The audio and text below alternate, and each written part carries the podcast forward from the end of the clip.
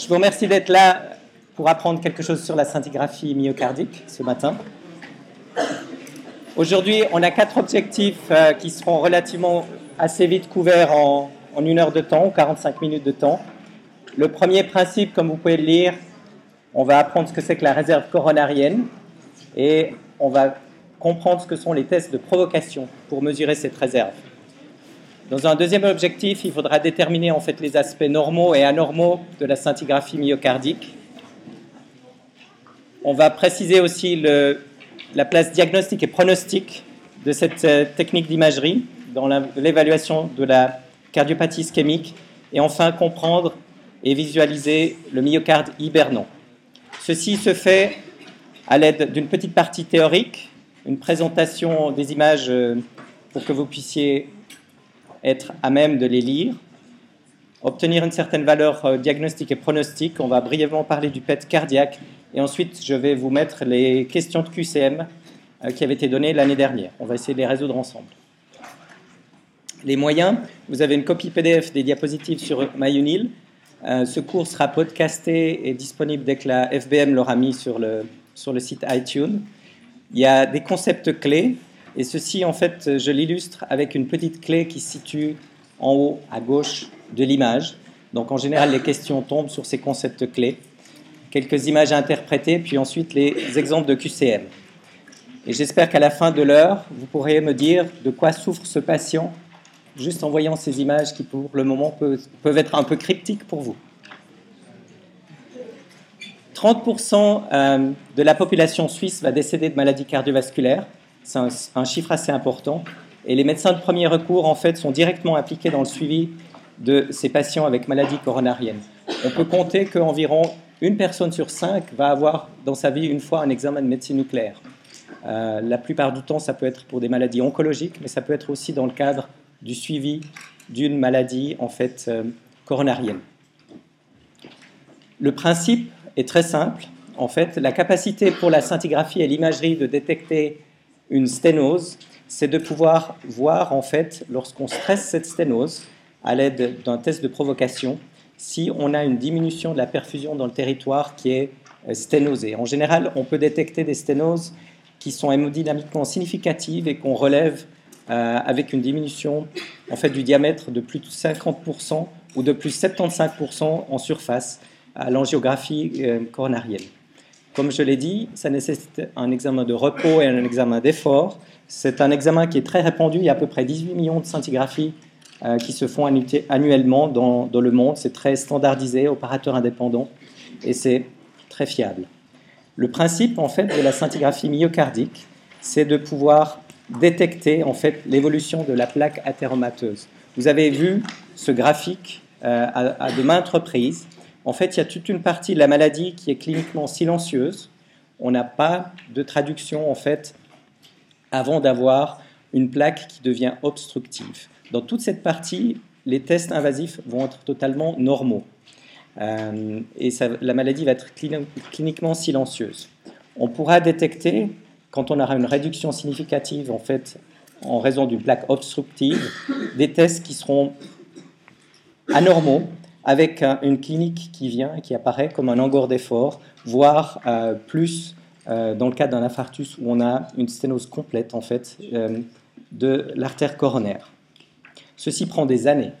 Dans la partie où on peut être actif et éventuellement détecter la sténose avant l'apparition d'un angor ou d'un infarctus, on peut visualiser ceci grâce en fait à une diminution du flux myocardique maximal lors d'une épreuve d'effort. Ici, vous avez un examen qui montre, enfin un petit graphique qui montre, pardon, euh, l'évolution du flux myocardique en fonction du pourcentage de sténose coronarienne. Avant d'avoir une bonne diminution du diamètre ou de la surface, à peu près 40%, 80 pardon, de sténose coronarienne ici, les gens n'auront pas de symptômes au repos.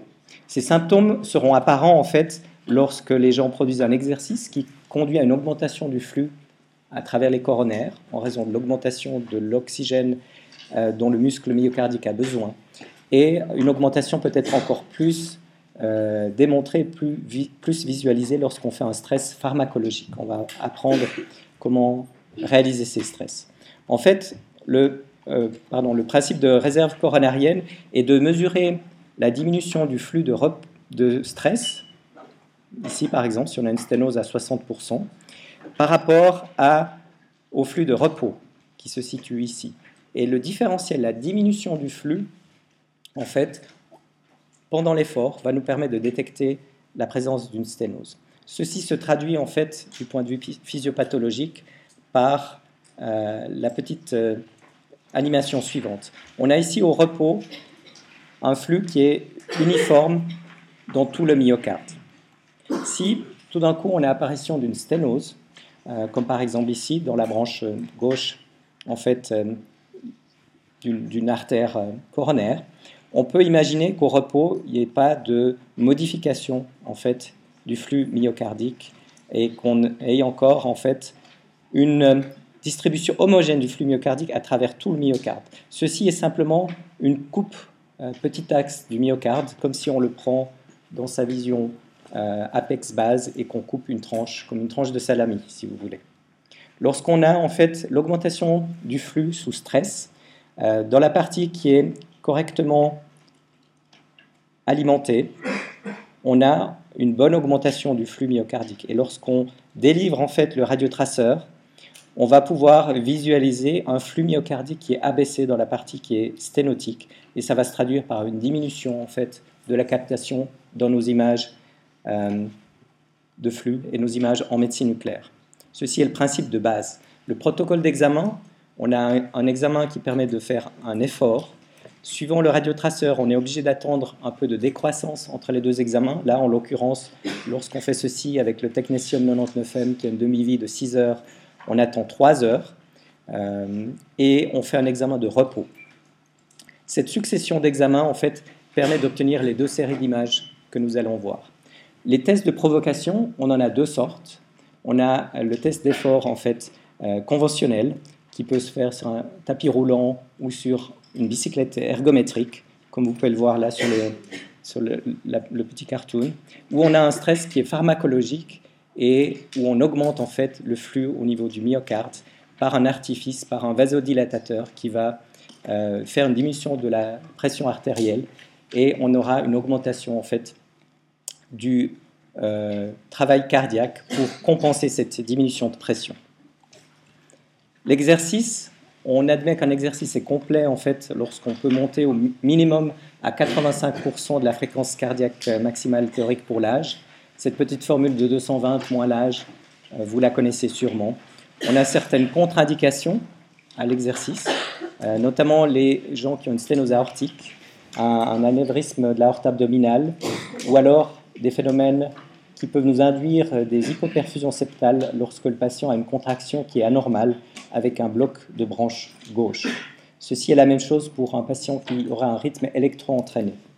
Ça, c'est les contre-indications à l'effort. Le stress pharmacologique peut se réaliser au moyen de trois euh, types de produits. Euh, le premier, en fait, est l'adénosine, qui est un activateur en fait des récepteurs euh, à l'adénosine. Il y a plusieurs types de récepteurs avec euh, plusieurs effets secondaires et des effets voulus. Ce que nous, on aimerait, c'est d'avoir une vasodilatation des coronaires. Euh, ceci correspond au récepteur A2A. Malheureusement, ça active aussi en quelque sorte les récepteurs A2B qui sont, eux, distribués au niveau des euh, bronche pulmonaire, ce qui peut conduire à un bronchospasme du patient, et ça active aussi un peu les récepteurs A1, ce qui peut provoquer des blocs euh, auriculo-ventriculaires, atrioventriculaires. Donc ce produit a comme contre-indication l'asthme, en fait, quand les gens ont une crise d'asthme décompensée, on peut vraiment induire un bronchospasme qui peut être euh, très violent. on a aussi en fait des contre-indications lorsque les patients ont des blocs AV du deuxième ou du troisième degré pour éviter que si un trouble du rythme intervient avec l'adénosine. En général, c'est des pauses sinusales euh, que le patient se retrouve en rythme d'échappement ventriculaire. On a aussi en fait la prise de thé ou de café qui euh, est, si on veut, l'antidote de l'adénosine et qui fait que le patient n'est pas du tout stressé euh, lorsqu'on lui donne l'adénosine et qu'il vient boire un café. Donc on, on s'assure de restreindre au minimum 12 heures auparavant la prise de ces médicaments. Le dipyridamol est un, une action, possède une action pharmacologique similaire, mais augmente, lui, en fait, l'adénosine par une inhibition de la recaptation et de la déamination de l'adénosine. La demi-vie est beaucoup plus longue. Ici, vous voyez, la demi-vie biologique est de 30 minutes. Euh, ces produits peuvent avoir comme effet secondaire, parmi les vasodilatations que ça provoque, des maux de tête ou des maux de ventre euh, dus à la vasodilatation cérébrale ou euh, abdominale, qui peuvent être longues à, supporté lorsqu'il s'agit d'une demi-heure, raison pour laquelle maintenant la majorité des centres utilisent l'adénosine qui a une demi-vie de 20 secondes, euh, qui fait que, en général, en deux minutes, les effets secondaires ont, disparu chez le patient. On a encore un dernier agent pharmacologique qui nous permet en fait de faire une augmentation similaire à celle qu'on peut observer pendant l'effort, euh, qui nous permet de pouvoir faire des examens chez des patients qui sont asthmatiques. Et la dobutamine, en fait, a une demi-vie de 2 minutes, possède une action directe sur les récepteurs bêta-1 en majorité, aussi un petit peu bêta-2 et alpha-1, avec une augmentation qui est dose dépendante en fait de la fréquence cardiaque, de la tension artérielle et de la contractilité myocardique. Si par hasard l'augmentation n'était pas suffisante pour atteindre la valeur cible, on peut donner un petit peu d'atropine, en général euh, pour augmenter ceci, euh, pour augmenter la fréquence cardiaque, sauf si le patient a des contre-indications à, l'atropine, comme un glaucome ou un globe vésical. Les contre-indications sont les mêmes que ce qu'on peut avoir avec l'exercice physique, parce qu'il s'agit de quelque chose de similaire, une augmentation de la fréquence cardiaque et de la tension artérielle. Ce qui est important ici, c'est quelles sont les performances.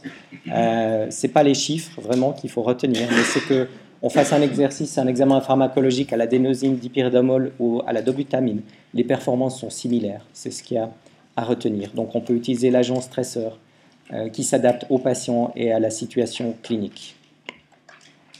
Par rapport au mécanisme de captation euh, de la radioactivité par la cellule myocardique, vous avez ici illustré deux mécanismes.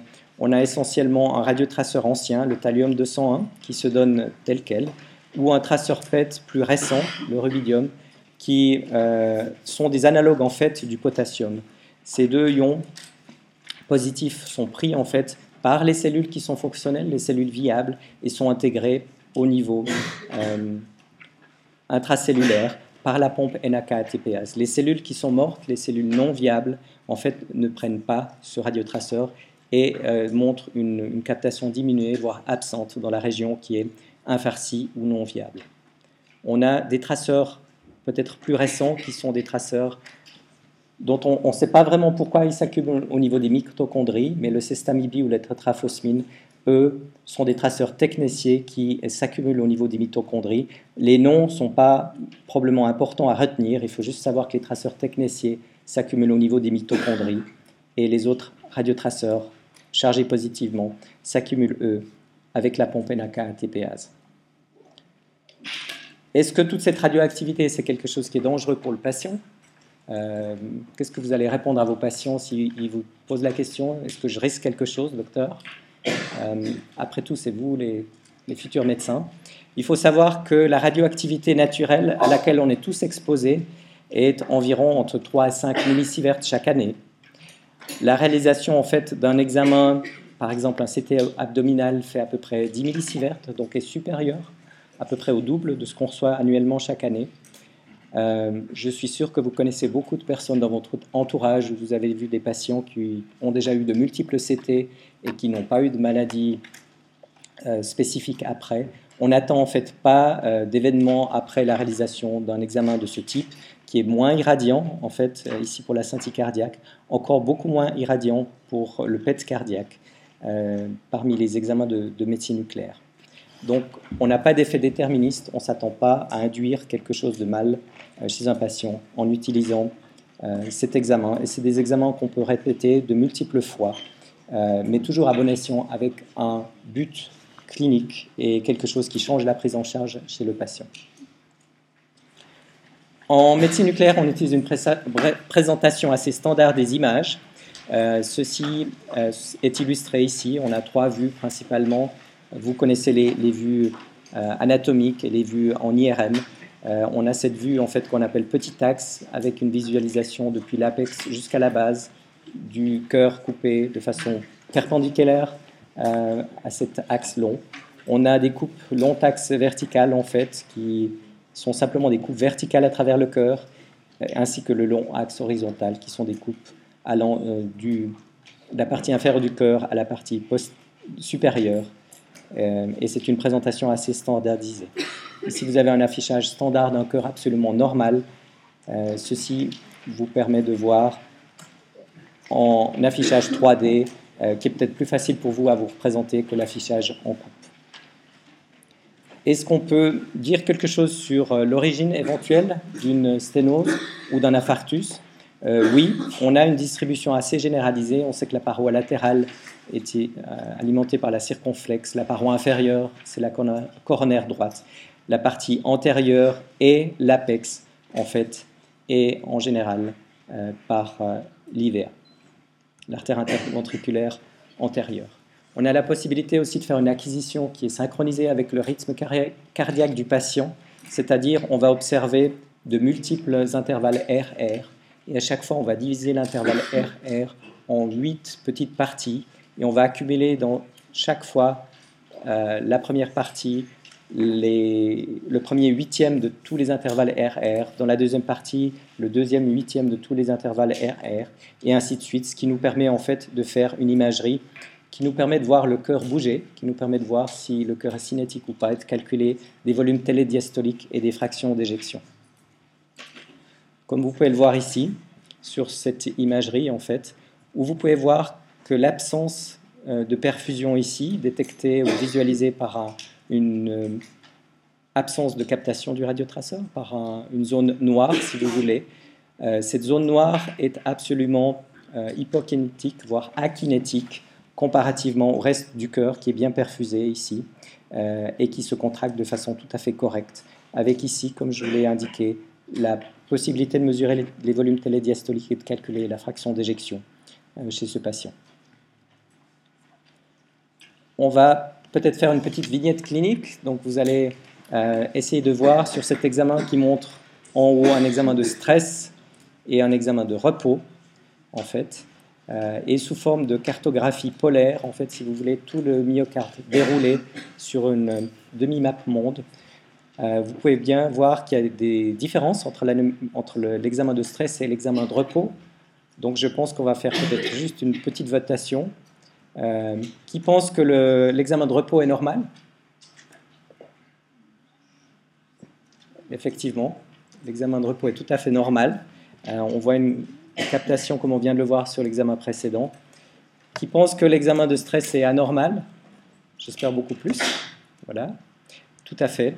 Euh, de quel type de, défaut ou, de pathologie pourrait souffrir le, patient? Est-ce que vous pensez qu'il peut s'agir d'un infarctus? Non. Est-ce qu'il pourrait s'agir euh, d'une ischémie du myocarde? Effectivement. On a la présence d'un défaut visible au stress, mais pas au repos, ce qui illustre en fait la présence d'une sténose dans ce territoire inférieur, une sténose en fait au niveau de la coronaire droite. Ceci peut être visualisé sous forme tridimensionnelle. Je pense qu'il n'y a pas trop à commenter. Et du point de vue cinétique, vous pouvez voir ici que le corps se contracte de façon tout à fait normale sur l'examen de repos, ici en bas. Et vous pouvez voir une akinésie, voire une dyskinésie, donc une contraction en sens inverse. Le cœur agit un petit peu dans sa partie inférieure comme un ballon, il se gonfle lors de la systole, euh, ce qui est tout à fait anormal, et qui correspond en fait à une zone euh, qui est totalement ischémique et qui n'a plus aucune contractilité due à la forte diminution du flux myocardique pendant le stress. Je vous montre ici une autre petite vignette clinique euh, qui va revenir à plusieurs reprises. En fait, dans cette vignette clinique, vous avez l'examen de stress qui est visualisé en haut euh, sur cette image, la première ligne. Vous voyez qu'il manque euh, beaucoup de myocarde chez cette patiente en fait qui venait pour un essoufflement, qui présentait aucun symptôme supplémentaire qu'une grande difficulté à monter les escaliers. Elle n'arrivait presque plus à monter un étage, était obligée de s'arrêter au demi-palier. Cette patiente était diabétique depuis de très nombreuses années et euh, en fait n'a jamais ressenti aucune douleur. Euh, vous pouvez voir que sur l'examen de repos, on a quelque chose qui est à peu près similaire. Et ceci, comme vous pouvez l'imaginer, correspond en fait à la présence d'une grande partie de myocarde infarci avec une grande diminution de l'examen de, captation sur l'examen de stress et sur l'examen de repos, quelque chose qui a l'air d'être un petit peu similaire euh, et qui signe en fait la présence d'un infarctus du myocarde. Cette euh, patiente va revenir plus tard dans notre exposé. Ici, on a une visualisation qui nous montre essentiellement en fait la partie euh, antérieure de l'IVA avec une bonne vascularisation ici de la partie latérale par l'artère circonflexe. La partie inférieure ici est aussi très mal vascularisée par l'artère coronaire droite. Comment est-ce que ça se traduit lorsqu'on a fait en fait une coronarographie chez cette patiente euh, qui vraiment présentait, à part sa dyspnée, aucun signe de maladie préalable Vous pouvez voir ici effectivement que le seul vaisseau qui est bien euh, vascularisé est l'artère circonflexe. Euh, l'artère IVA ici, sur cette partie supérieure, est très mal vascularisée avec une sténose très proximale ici, qui provoque en fait euh, la diminution et qui correspond à cette cicatrice d'infarctus. Vous pouvez voir ici aussi que l'artère coronaire droite est très interrompue ici, dans sa partie proximale, avec le développement d'une collatérale qui permet quand même une certaine irrigation de la partie inférieure du myocarde, mais l'artère euh, native ici manque, il manque ce petit bout euh, qui correspond en fait à une thrombose avec développement successif de collatéral. Quel est le but euh, de faire cet examen scintigraphique? C'est qu'on a une bonne indication sur la valeur pronostique de cet examen et sur ce qu'on a éventuellement à attendre chez le patient comme événement cardiaque. Dans un premier temps, la scintigraphie permet de faire le diagnostic d'ischémie myocardique chez des patients qui sont symptomatiques, donc qui présentent des douleurs rétrosternales euh, ou des équivalents angineux euh, de maladies coronariennes, euh, voire chez des patients asymptomatiques sélectionnés, comme éventuellement chez des patients diabétiques. On ne sait pas s'ils ont un diabète depuis une vingtaine d'années. Effectivement, il s'agit peut-être une fois de déterminer de façon non invasive, avant une coronarographie, s'ils ont euh, une maladie coronarienne qui peut être euh, largement sous-estimée chez les diabétiques. Cet examen permet une évaluation du pronostic, en fait, lorsque les gens ont une cardiopathie euh, ischémique connue, ce qui permet de prédire en fait le risque d'infarctus dans l'année. On va voir comment ce que ça se présente. Et ensuite, ça permet d'évaluer en fait l'efficacité des traitements. Vous savez que les pontages ou les angioplasties ou les stents peuvent se boucher. Lorsqu'un patient avait fait des symptômes et refait des symptômes et présente en fait une revascularisation récente. Euh, si on n'a pas de signe électrocardiographique évident, euh, il se peut qu'on doive demander un examen et ceci euh, peut être fait avec la scintigraphie, ce qui permet aussi éventuellement de voir l'amélioration sous traitement médicamenteux chez les gens chez lesquels on ne peut pas faire de revascularisation. En fait, l'utilité de la scintigraphie s'applique à une certaine classe de patients. Et pour ça, il faut que vous connaissiez le concept de probabilité pré-test. Je pense que vous avez peut-être vu ceci sous différentes formes. Je le répète peut-être ici pour la scintigraphie myocardique. Vous savez, euh, en fait, on sait depuis très longtemps, plus d'une trentaine d'années, que la probabilité, avant de faire un test d'événement ou de la présence de maladies coronariennes, dépend de l'âge du patient, euh, du genre du patient aussi, s'il s'agit d'un homme ou d'une femme, et euh, de la présence de douleurs typiques ou atypiques. On sait que chez les femmes jeunes qui présentent des douleurs atypiques, le risque est moins élevé, et ça va jusqu'au patient qui est âgé, qui présente des douleurs typiques, chez lequel le risque est le plus élevé. Ceci dépend de l'âge aussi. Chez des patients jeunes, euh, à part en fait chez des hommes qui présentent des douleurs typiques, le risque d'avoir une maladie coronarienne est faible lorsqu'on prend des gens en dessous de 40 ans, et ceci augmente en fait, mais toujours avec un gradient entre des femmes qui ont des douleurs atypiques et des hommes qui ont des douleurs typiques, avec entre deux les situations intermédiaires. Donc en fonction du risque préalable euh, et la probabilité pré-test de maladie cardiovasculaire, on peut choisir s'il faut faire ou pas une scintigraphie myocardique.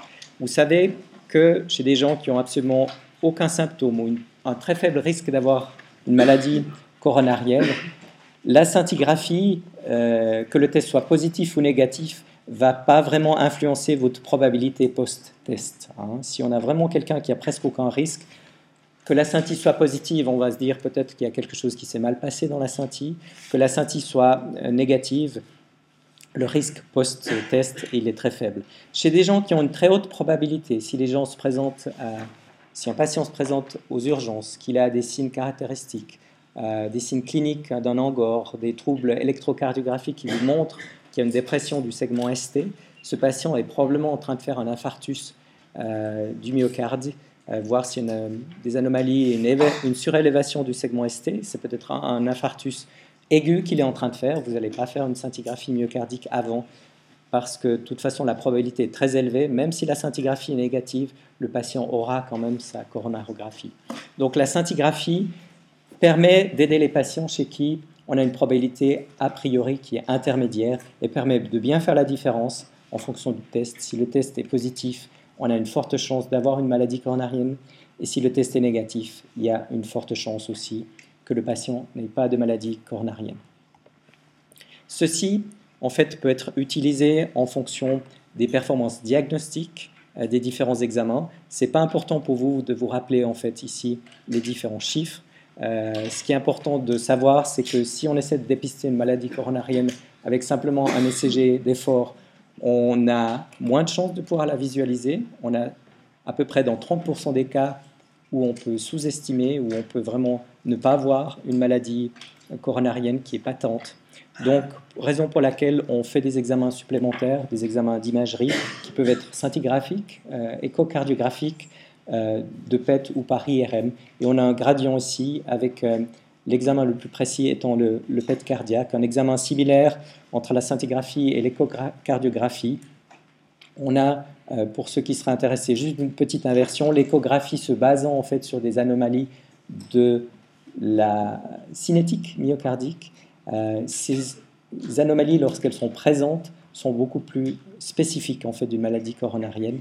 La scintigraphie est peut-être plus sensible parce que dans la cascade, vous savez qu'on a une diminution d'abord du flux myocardique, et puis ensuite seulement lorsque le flux diminue beaucoup, on a une hypokinésie qui s'installe, voire une akinésie. Donc raison pour laquelle on a une petite différence euh, de sensibilité et de spécificité entre la scintigraphie et l'échocardiographie, mais si vous me dites que c'est la même chose dans un test, euh, il n'y a aucun souci là-dessus.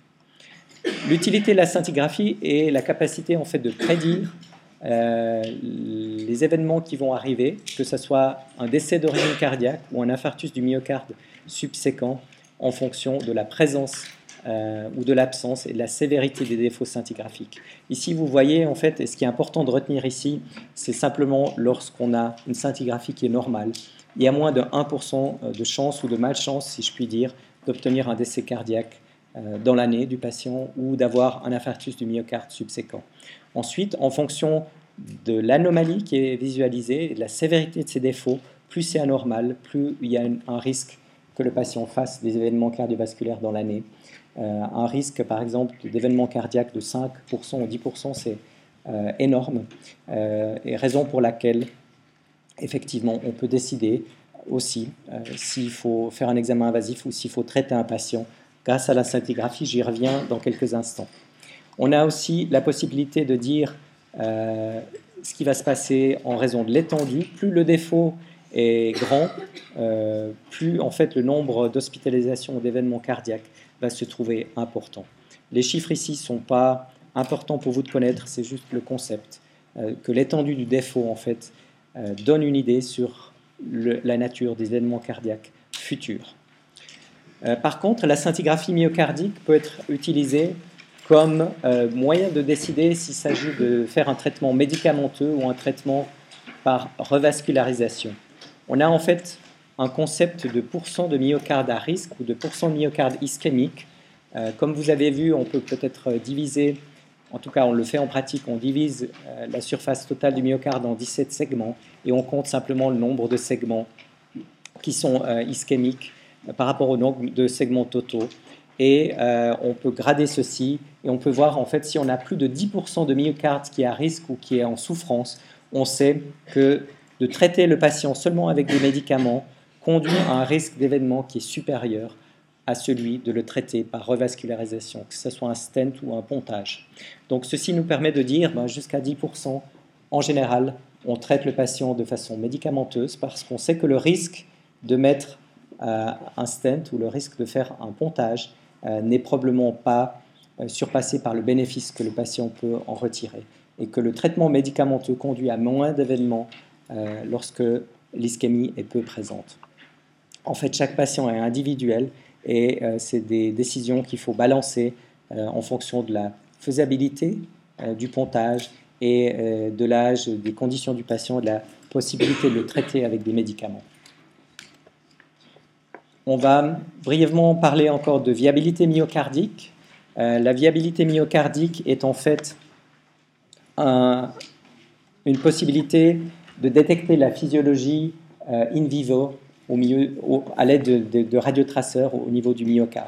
En fait, on sait que le fluorodéoxyglucose, euh, qui est radioactif et qui est un analogue en fait du glucose, peut être utilisé pour visualiser le métabolisme cardiaque vous rappelez tous de ce magnifique euh, cycle et de la première étape, en fait, euh, qui est l'entrée euh, du glucose à travers la cellule au moyen des transporteurs GLUT. Et ensuite, la première étape qui correspond, en fait, avec l'exokinase, à la possibilité d'avoir un fluor 6 déoxyglucose phosphorylé qui maintient, en fait, le glucose phosphorylé à l'intérieur de la cellule et qui permet de voir s'il s'accumule ou pas. On sait dans les conditions normales, en fait, euh, le cœur utilise habituellement l'oxydation des acides gras ou du glucose en fonction de la prévalence dans le sang de ces deux métabolites.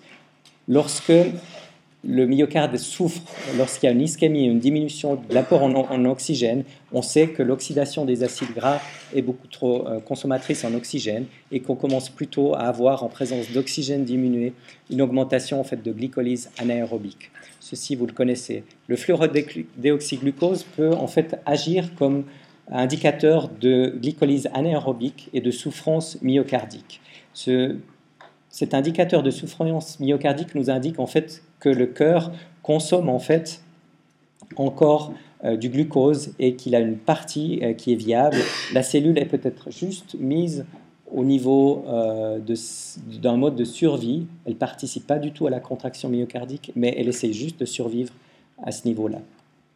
En fait, lorsqu'on regarde ici ces deux patients, on voit qu'un patient qui est agent euh, suivant son état, n'a pas forcément une consommation en fait, du glucose au niveau de son myocarde. Lorsque, par exemple, on force le patient, et c'est ce qu'on fait pratiquement, on demande au patient de prendre 50 grammes de sucre dilué dans, 2, décilitres d'eau, euh, qui est quelque chose d'absolument terrible. Je ne sais pas si vous avez une fois fait l'expérience, ça correspond au test aussi euh, de provocation de l'hyperglycémie.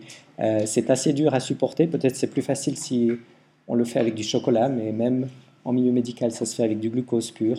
Et eh bien ici, vous voyez que le cœur, en présence de beaucoup de glucose et d'un signal qui indique euh, aux muscles de consommer en fait le, sucre, euh, ce signal est en fait une augmentation euh, de l'insuline. On voit une bonne visualisation du muscle myocardique. Ceci conduit en fait à la possibilité de voir trois types de, de patterns parmi le myocarde. Lorsque vous avez ici, sur cette première ligne, chaque fois les examens de perfusion qui nous indiquent est-ce qu'il y a un flux au niveau du myocarde ou pas, est-ce que le myocarde est alimenté de façon correcte euh, au niveau d'oxygène, euh, et qu'on compare ceci à une ligne de métabolisme qu'on peut faire à l'aide du PET cardiaque qu'on vient de voir en poussant le myocarde à consommer du, du glucose, eh bien, lorsqu'on a des images totalement équivalentes entre le métabolisme et la perfusion, on a en fait un myocarde qui est tout à fait normal, un cœur qui fonctionne euh, tout à fait correctement. Lorsqu'on a en fait des patterns qui sont absolument similaires, ce qu'on appelle un, match, une concordance absolue entre les images de perfusion et les images de métabolisme, eh bien, on a une diminution du flux avec une diminution du métabolisme. On a un, aspect tout à fait cicatriciel il s'agit en fait d'un infarctus. Lorsqu'on a, et c'est la partie la plus intéressante, euh, une diminution du flux myocardique, comme vous pouvez le voir ici dans cette partie latérale du myocarde, associée à une augmentation euh, du métabolisme, donc une consommation euh, dû à une augmentation de la glycolyse anaérobique dans cette partie-là. On a en fait un aspect de mismatch, on a la présence de myocarde viable dans cet endroit. Quelle est la définition du myocarde hibernant? En fait, c'est juste la présence de myocarde qui est tout à fait viable, euh, avec des troubles de la perfusion, euh, et qui serait en fait, s'il est étendu à plus de 20 ou 30% du myocarde total, on peut imaginer avoir une récupération de ce myocarde lors d'une revascularisation. En fait, avec une récupération des symptômes, les symptômes éventuels chez ces patients sont des euh, diminutions de fraction d'éjection avec des capacités en fait très faibles d'exercice euh, ça, donne des gens qui ont vraiment de la peine à s'habiller, euh, qui sont totalement essoufflés après s'être habillés.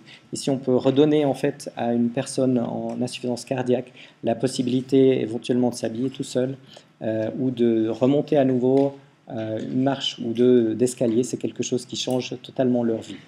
On reprend en fait notre patiente de la vignette clinique numéro 2 avec cette diminution en fait de la perfusion au niveau de deux artères coronaires, hein, au niveau de l'IVA et de l'artère coronaire droite. On voit que chez cette patiente, lorsqu'on fait un examen euh, de métabolisme cardiaque, eh bien, on avait une captation euh, qui est tout à fait normale et qu'on visualise ici dans toute cette partie qui est inféro-septale, donc toute la partie du septum, qui capte tout à fait bien sur l'examen de métabolisme, qui capte même un petit peu plus dans certains endroits, signant une, souffrance peut-être un peu plus élevée et qui nous signe la présence de cellules myocardiques qui sont viables.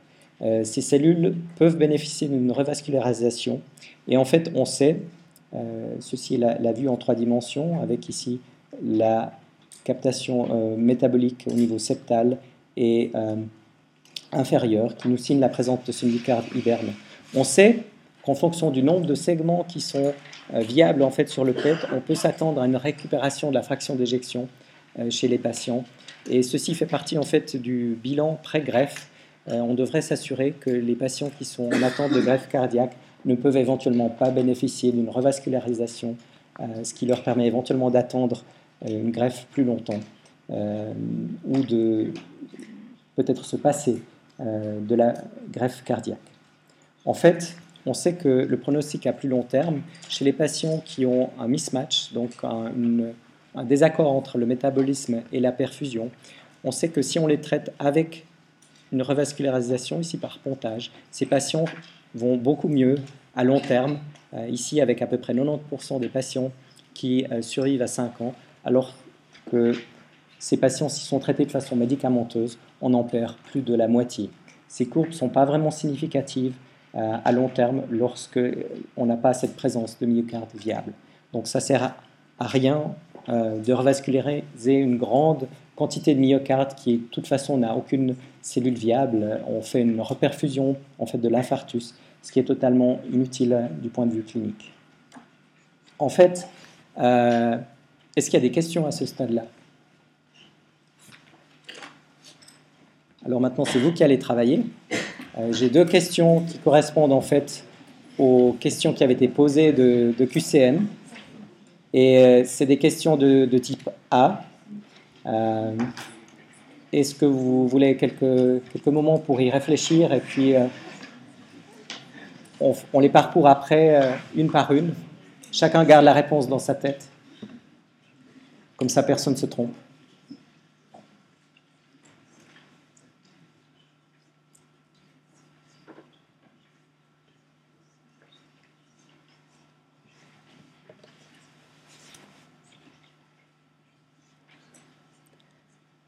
Alors, est-ce qu'on peut conclure avec tout ce que vous avez vu, en fait, à la présence d'une euh, ischémie myocardique lorsqu'on voit une perfusion diminuer à l'effort et au repos? Qui est, pour? Qui est contre? Une majorité, c'est parfait, c'est juste. Est-ce qu'on peut mieux diagnostiquer en fait l'ischémie myocardique avec un test de provocation pharmacologique par rapport à un exercice physique? Ça, je pense que j'ai été suffisamment clair pour ceux qui étaient alertes. Euh, pas du tout. La, capacité est la même. Est-ce qu'on peut déterminer en fait si une ischémie est présente euh, et préciser le, territoire vasculaire atteint avec euh, la scintigraphie myocardique? Qui pense oui?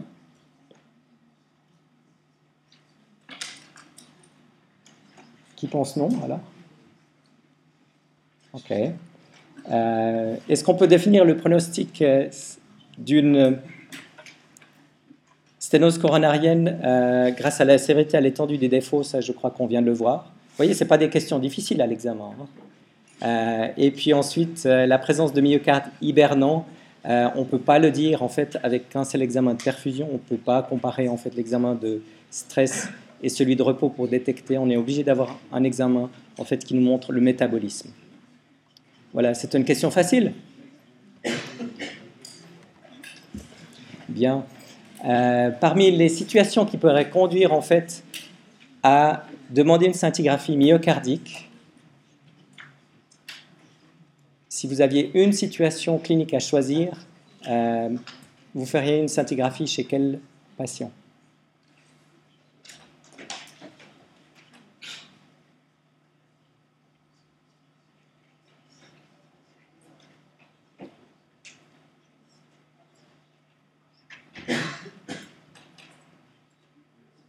Ça a un peu à voir avec la présence de douleurs typiques, atypiques, l'âge. Euh, c'est quelque chose qu'on fait dans la pratique.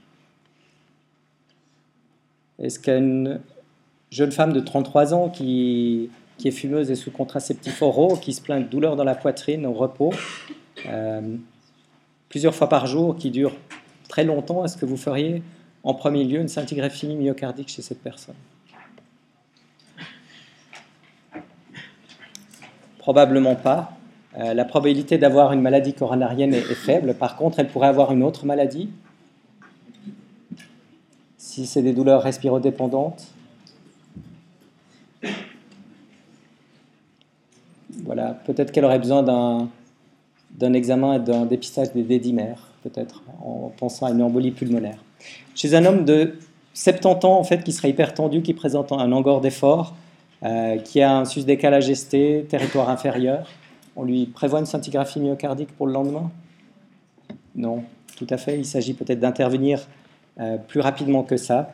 Euh, la femme de 58 ans avec les douleurs de la mâchoire qui sont apparemment typiques, qui la forcent à, à ralentir et elle régresse lorsqu'elle s'arrête. C'est peut-être cette patiente-là qui aurait besoin d'une scintigraphie myocardique. Euh, l'adolescente 15 ans pour diabète type 1 qui est très essoufflé après le sport, la probabilité est quand même très faible d'avoir une maladie coronarienne. Euh, il ne faut pas sous-estimer la présence euh, d'un défaut éventuellement congénital au niveau d'une maladie coronarienne, mais en tout cas, il n'y a pas de maladie athéromateuse comme on peut le, penser. C'est peut-être pas cet enfant-là qui doit avoir une épreuve de stress. Et le directeur financier, qui a l'air d'être très fit, a aussi une probabilité probablement faible euh, d'avoir une maladie coronarienne s'il n'y a pas d'autres symptômes associés. Voilà, juste pour vous dire que ce cours, dès que l'AFBM euh, l'aura mis, il sera disponible. Vous pourrez revoir certaines parties si ça vous intéresse de façon différée, sous forme de podcast. Je ne sais pas si c'est quelque chose d'utile, je l'ai fait depuis un certain nombre d'années. de temps en temps, c'est apprécié. Peut-être qu'il faudrait mieux faire des questions QCM complémentaire. Je suis ouvert à toute suggestion de, ce côté. Et puis, euh, je reste présent pour vos questions. Je vous souhaite une bonne journée. Merci beaucoup.